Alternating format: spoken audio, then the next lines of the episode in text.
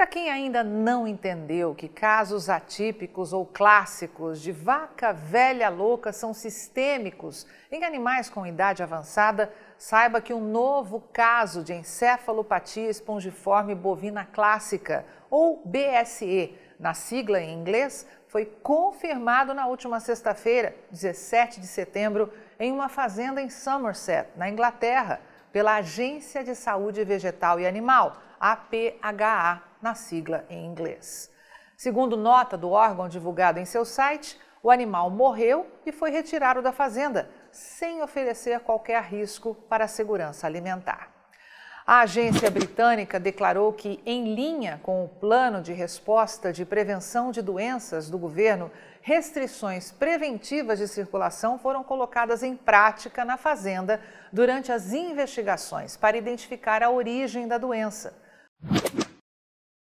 O status de risco geral do Reino Unido para a BSE permanece controlado e não há risco para a segurança alimentar ou saúde pública, disse Christine Maidomis, veterinária-chefe da APHA. A Agência de Saúde Vegetal e Animal declarou que, em linha com os compromissos internacionais, a Organização Mundial da Saúde Animal e parceiros comerciais foram informados do caso e que isso não afeta a capacidade do Reino Unido de exportar carne bovina para outros países. Mas e os preços do boi e da vaca gorda? Foram derrubados na Inglaterra após a constatação do caso? Olha, infelizmente, somente no Brasil, a parte que não tem acesso à informação investigativa de mercado ainda cai nesse tipo de novelinha de três atos. O primeiro ato é anunciar essa bobagem de vaca velha louca. O segundo ato é propagar na velha e na nova mídia que a China vai parar de comprar carne bovina dos frigoríficos do Brasil, quando até a história mostra que os importadores chineses nunca fazem isso e que, na verdade, vem batendo recordes de compras, até mesmo em 2019, quando encenaram essa mesma novela. Veja que no ano de 2018, os importadores chineses compraram um total de 717.200 toneladas de carne bovina aqui do Brasil.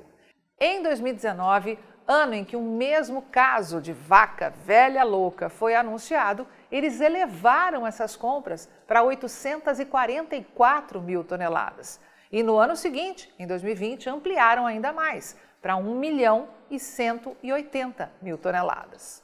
E o terceiro ato desta verdadeira novela é anunciar que, por causa disso, os preços do boi e da vaca gorda caíram. E, na sequência, desde os tempos da aftosa, os grandes frigoríficos esperam o telefone tocar com produtores do outro lado da linha que, em pleno ano de 2021, ainda convivem com informações de grátis por aí, geradas por quem tem um único interesse: fazer com que o produtor e investidor do Brasil seja o mais desinformado do mundo e, assim, ganhar muito dinheiro às custas dele.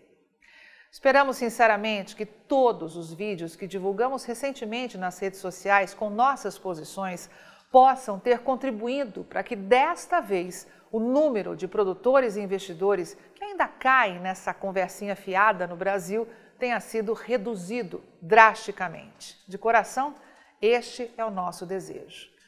E para finalizar, vale citar o poeta Manuel de Barros, que em seu poema Um Olhar escreveu: Eu tive uma namorada que via errado.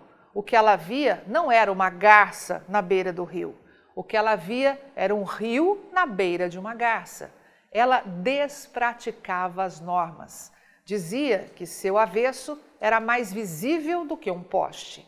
Com ela, as coisas tinham que mudar de comportamento.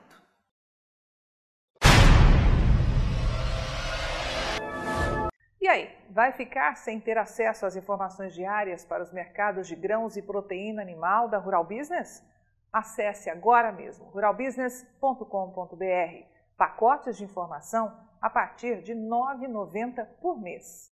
Rural Business, o amanhã do agronegócio, hoje.